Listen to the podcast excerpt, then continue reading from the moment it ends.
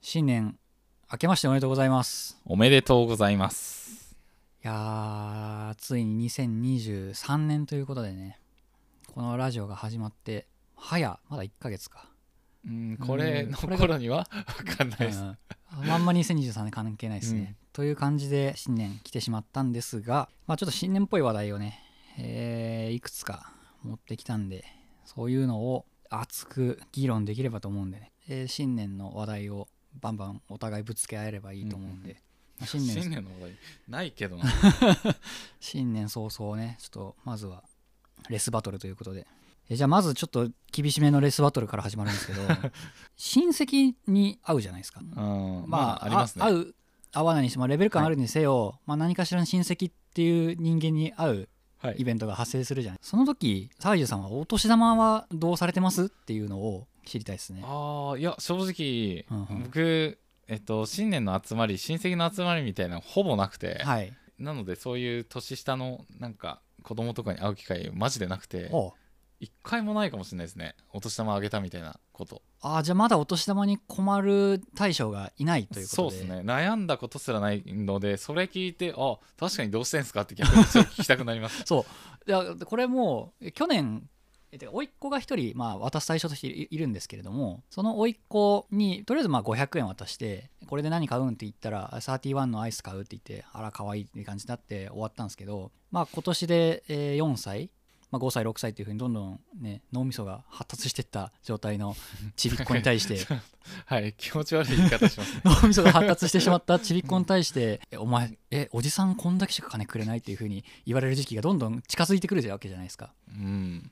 らそれに備えて一体いくら甥っ子に対してお年玉を、えー渡せばいいのかっていうのもあるしまああとは甥っ子に限らずなんかどんどん、えー、と別のこの親戚一体どういう関係なんだって分かんないけど現れる、まあキッズたちおそらく食えるだろうっていう思うと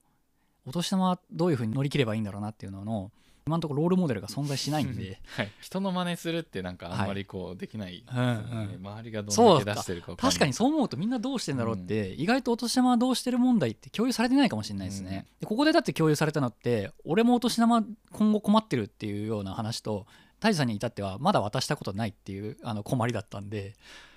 あれって言ってあのお年一番玉むしろなんか先輩ですよそうですね横山さんがだからこれお年玉について、えー今年はどう乗り切ろうって話をしようとしたものの、えー、と2人とも、えーと経験値があまりにもなさすぎるかつこの経験って、えー、と意外と誰とも喋んなくねってことで、うんえーどうしてんすかねっていうのを気になりましたで一応ネットとか調べたりとか、はい友達が実際どうしてんのって話聞いたらあったのが、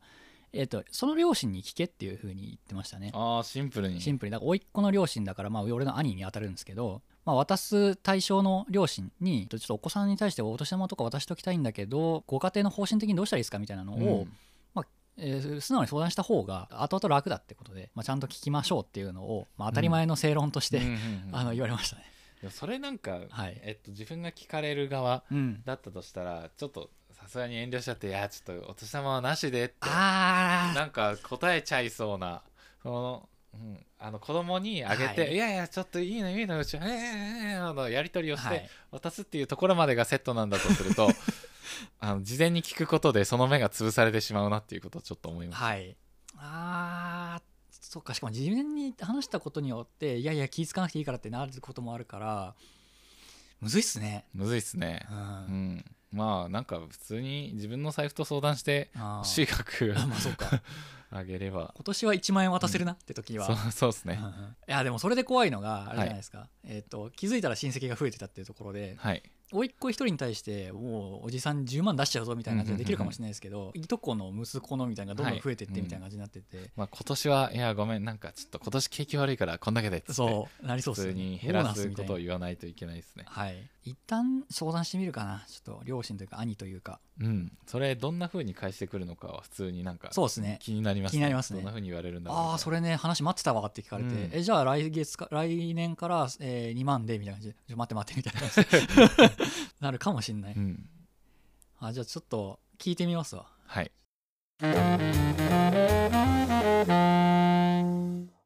じゃあ次カレンダーって飾ってますか部屋にはい飾ってな1週間分のだけホワイトボードに予定書いてますあえそんななんか逆にアナログというかあの書くんですねはい、どういうあれなんですかそれはカレンダーに書くんじゃなくて、ホワイトボードで書いて消して書いて消してよああそうですねいやカレンダーなんですかね別に、確かにそうまあそうかホワイトボーードの方があれですかねあの日付に紐づかない予定を書けるから、メモ用紙としては便利なんですかねああシンプルにえー予定として貼ってける分大きいからっていう感じじゃないですか、あねうん、カレンダーだったら1日が結構ちっちゃいんで、ー、うんうんそこになんか書いてもやりづらいけどみたいな感じですかねで、まあ、カレンダーの話なんですけど、はい、えーカレンダー結構書き込んだりししたりすることで、まあ、手帳のような感じで威力を発揮するじゃないですか結構やってるんですかいややってないですよ、はいあだけどまあ物理カレンダーが存在してた方があーそうですねなんかペはラいペラペラって一瞬でめくって、そこにキュキュってあのマーカーしときゃなんかの予定はここに確実にあるっていうのが、えー設定できるんでうんまあその速効性とかそういう面で見るとえー UI としては完成されてるのが物理カレンダーだと思うんですね、はいまあ、そのストレージにデータが残んないとかある問題あるんですけど、はいで物理カレンダーを愛用してる側からするとちょっと困ったことがちょっとできまして、はえっいと、雑貨屋でちょっとおしゃれなメキシカンカレンダー買ったんですねはいでこうなるとカレンダーおしゃれなものに対して書き込みできないから あ そうなんですねはいあのいいカレンダー買ったらこのカレンダーとどう向き合えばいいんだっていうのが分かんなくなって、はいなんかよくあるのがあれじゃないですかアイドルのカレンダー買いましたとかっていう人いるじゃないですかあれにね予定書かないじゃないですかうーんどうなんだろ うねいやわかんないっす書かないんですかね書かないあれをだって、うんあの普段のカレンダーのようには使わないと思うんで、あうんうんだからおしゃれな絵柄が載ってたりとかアイドルの、えー写真が載ってるようなカレンダーは機能面として圧倒的に劣るってことに気づいてしまってあうんあ失敗したなっていうのを失敗なのかこれは普通に飾れええやんそれはって感じだけど、まあそうですね飾ってまうあんでも書くのが気になれば確かにうんそうかもしれないかうん、あらと捨てにくいとかあー書き込む用のカレンダーと、かそうっすね、うんあの飾るビジュアル用カレンダーっていうのでカレンダーのカテゴリーを分ければいいのかそうですねビジュアルはこちらファンクション系はこちらみたいな感じで、はいそれでいきましょうちょっとカレンダーで見てて気になったのが今年2023年で令和5年みたいなんですねはいで僕誕生日が1993年の平成5年なんですよはいでこれ今更気づいたんですけど今年で30歳になるんですがあの令和と平成ってちょうど30区切りなんだっていうので気づいて令和5年っていうのは平成5年に30足した年だからあー平成35年が令和5年なんだっていうのははいあのわかるんですよ本当だだから結構計算しやすいなと思って、あの令和8年ですって言われたらえー、と平成38年だから俺は平成5年生まれでっていうふうに逆算していけばなんとか西暦とこの和暦の対応をつけやすくなったかなって気がしたんで、うんうんうんうんとあれあれですよね平成15年って何年ですかって言われてもマジわかんないですよねわかんないですね2003年なんですかね多分困りますよねそう本あーあーそっか当でも令和はもしかしたらギリギリリこれにはい追いつけないのかなどうなんだろうじゃあ平成から和暦の対応がつかない限りは令和と平成の対応がついたところどうしようも ないのかいやいや全然わかんないはい まあとりあえずあはいの平成と令和ちょうど30年で終わってるのすげえなって思ったんで平成がまあちょうど30年っていうことなんですかねはいうんうんよくわからなくなってきたぞうんまあいずれにせよね あの令和と平成30年区切りなんでで自分も今日今年30歳なんで分かりやすってなったのがちょっと気づきでしたねちょっ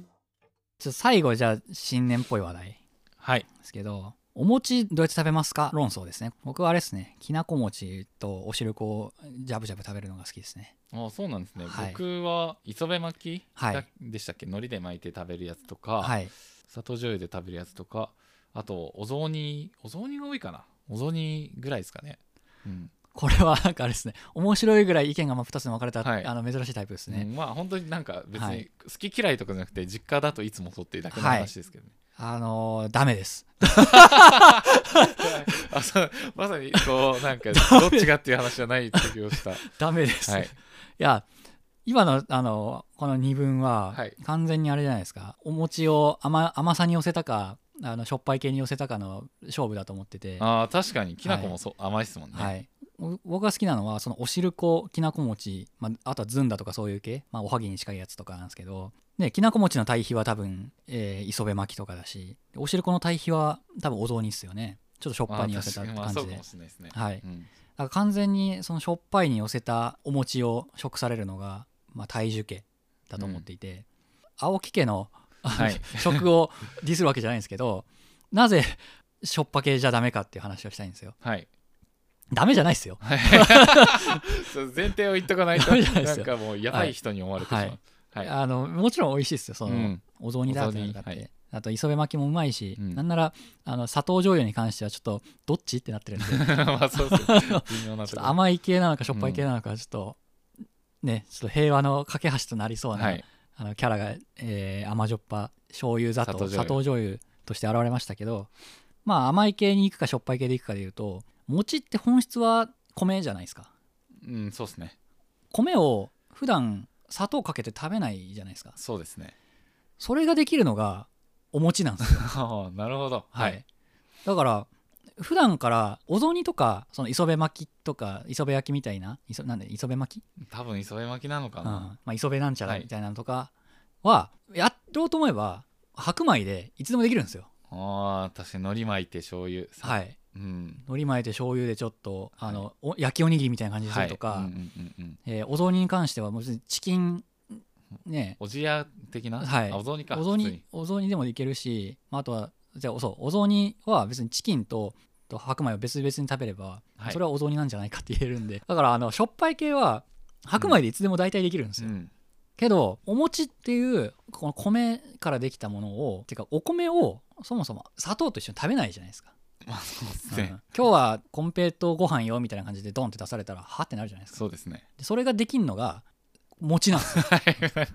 ま、一周回ってまた帰ってきましたけど、同じ場所に。そうはい。だから餅なん餅だけが砂糖と米を合わせることができる、ね、唯一の日本料理なんでうん。ここぞとばかりにお餅を食べるんであれば全て甘い系に寄せた方がいいっていうのが主張はい。なんか全然本当に、はいなんだろうな、そのお米 に、お米は砂糖をかけないからっていう、それは全然わかんないですけど、その話をなんかはいまんま乗っかるなら、いはい、やお米はだって甘くしないんだから、はい、餅だって本来の食べ方からしたら、絶対しょっぱい方が合ってるに決まってるんすよ、みたいな。確かにもうそれそなんかさっきからずっとなんか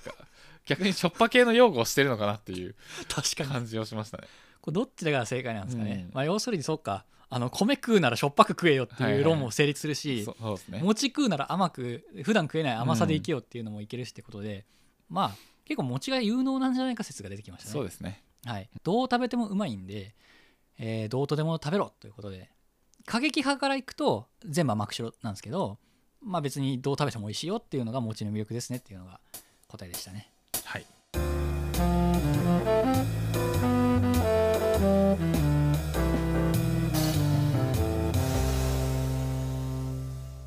人間 FM ではお便りを募集しています。概要欄に記載の Google フォームまたは Twitter の DM からお気軽にお送りください。